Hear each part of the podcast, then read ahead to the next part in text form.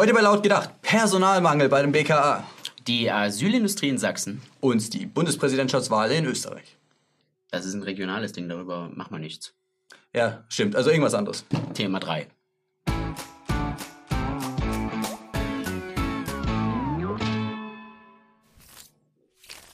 Die Sicherheitsbehörden in Deutschland rüsten auf.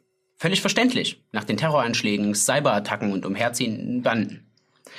Allein im nächsten Jahr sollen im Bundeskriminalamt 820 neue Stellen besetzt werden. Doch schon jetzt gehen den Behörden hier einfach die Bewerber aus. Hat einfach was damit zu tun, dass vor allem am Deutschtest viele Bewerber scheitern. Das trotz Abitur. Ja, aber die haben jetzt nicht vor, die Anforderungen für den Sprachtest zu senken, oder? Ich meine, das ist die letzte Hürde, die es da noch gibt. Alles andere wurde ja schon gesenkt. Was weiß ich, Mindestalter oder Mindestgröße und, und Sport müssen die ja auch nicht mehr können.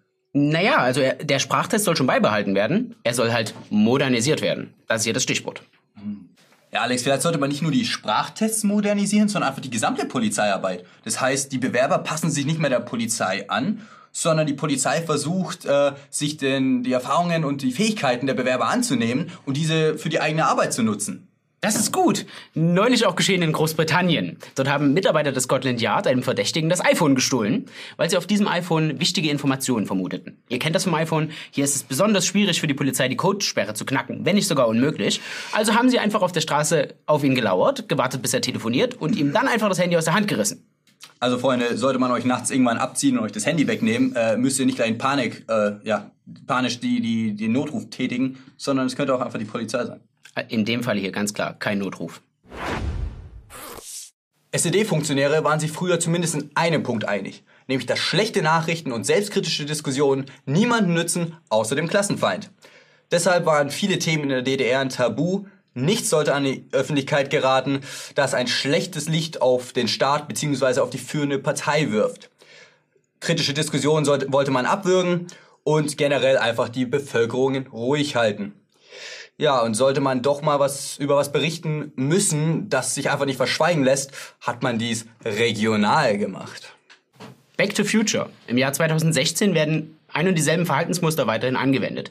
Wenn über eine Tat berichtet wird, dann meist in relativierendem, distanzierenden, differenzierenden Kontext und es wird immer so zwischen den Zeilen so getan, als wäre das ja alles gar nicht so schlimm gewesen.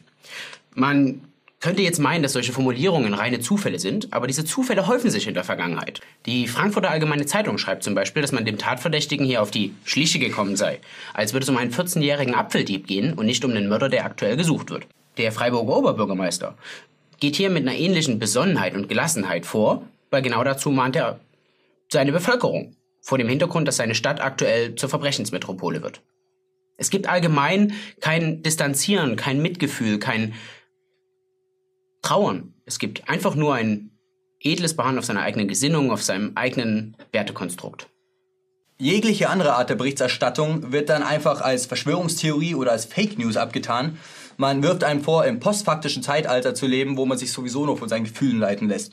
Sobald die Debatte aufkommt, platziert man seine Botschaften einfach sehr gut, knallt einfach einem ein paar schöne Statistiken um die Ohren und beendet damit die Debatte. Schaut man sich diese Statistiken dann aber mal genauer an, sieht man, dass ganz oft entweder nichts dahinter steht oder die Definitionen einfach so schwammig sind, dass man in diese Statistik diese oder jene Ansicht reininterpretieren kann. Natürlich hat man das vor Ort nicht, diese Möglichkeit mal schnell einzusehen und zu schauen, welche Statistik ist es eigentlich und wie seriös ist die. Und deshalb ist man dann damit einfach immer so torpediert, dass man gar nichts mehr dazu sagen kann. Aufgabe einer parlamentarischen Opposition ist es ja insofern mitzuregieren, indem man Anfragen stellt. Grund genug mal eine kleine aktuelle Anfrage der AfD anzuschauen äh, zu dem Thema Haushalt und Zuschüsse für Integration. Und die Antwort der Regierung ist durchaus interessant und sollte man sich mal genauer anschauen. Und zwar wurden insgesamt 7 Millionen Euro in Projekte gesteckt, die eher vage sind, beziehungsweise in Vereinen, die man als zwielichtig bezeichnen würde. So hat zum Beispiel ein soziokulturelles Zentrum 30.000 Euro bekommen, weil sie als, Zitat, Anlaufpunkt dient. Äh, was für ein Anlaufpunkt es sein soll, das weiß niemand genau, aber es ist halt ein Anlaufspunkt. Ein anderes Projekt äh, nennt sich Empowerment äh, Engagierter.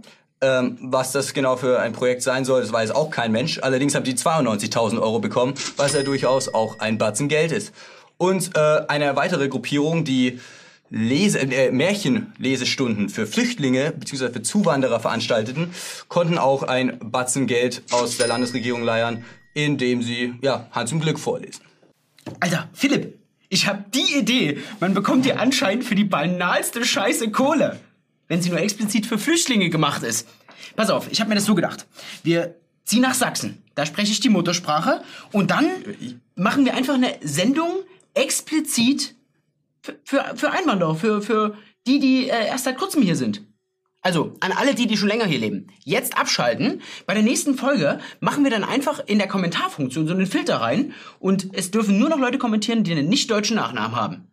Das wird genial. Funktioniert. Ich ja. schwör's, wir, bei Funk hat's ja damals nicht geklappt. Dann machen wir das einfach hier über die sächsischen Steuertöpfe. Und dann können wir hier, mir fällt zum Beispiel ein Blockflötenkurs ein für die, für die Neuen. Da können wir hier mit denen schöne Stunde, das gibt Kohle wie Sau, Alter. Das wird geil. Scheiß auf Merch, das war gestern. Und dann, das ist richtig geil, Alter. Ich sehe das kommen. Ich habe es mir mal aufgeschrieben. Und für alle die, die äh, dann nicht mehr dabei sein dürfen, macht euch keine Sorgen. Das Geld ist ja nicht weggenommen. Es wurde ja hier im Land erwirtschaftet. Ja, die meisten von euch haben wahrscheinlich nur eingeschalten, weil ihr wisst, dass es was zu gewinnen gibt. Und zwar einen New Balance Gutschein im Wert von 100 Euro. Und der Gewinner lautet Alexander Malenki. Nicht Spaß. Der ist immer noch eingeschnappt, weil er nicht der Gewinner ist. Ja, Freunde, ich will euch jetzt nicht länger auf die Folter spannen. Der Gewinner ist Marcel aus Berlin. Herzlichen Glückwunsch. Ja, Marcel, für dich gilt trotzdem weiterhin teilen, ja, das Ganze, sonst kommen wir da mal nach Berlin und nehmen dir deine neuen Treter weg. Und an den Rest, trotzdem vielen Dank fürs Mitmachen, vielen Dank fürs Teilen. Wir würden uns auch freuen, wenn ihr es weiterhin tut. Abonniert, kommentiert und schaltet wieder ein. Haut rein!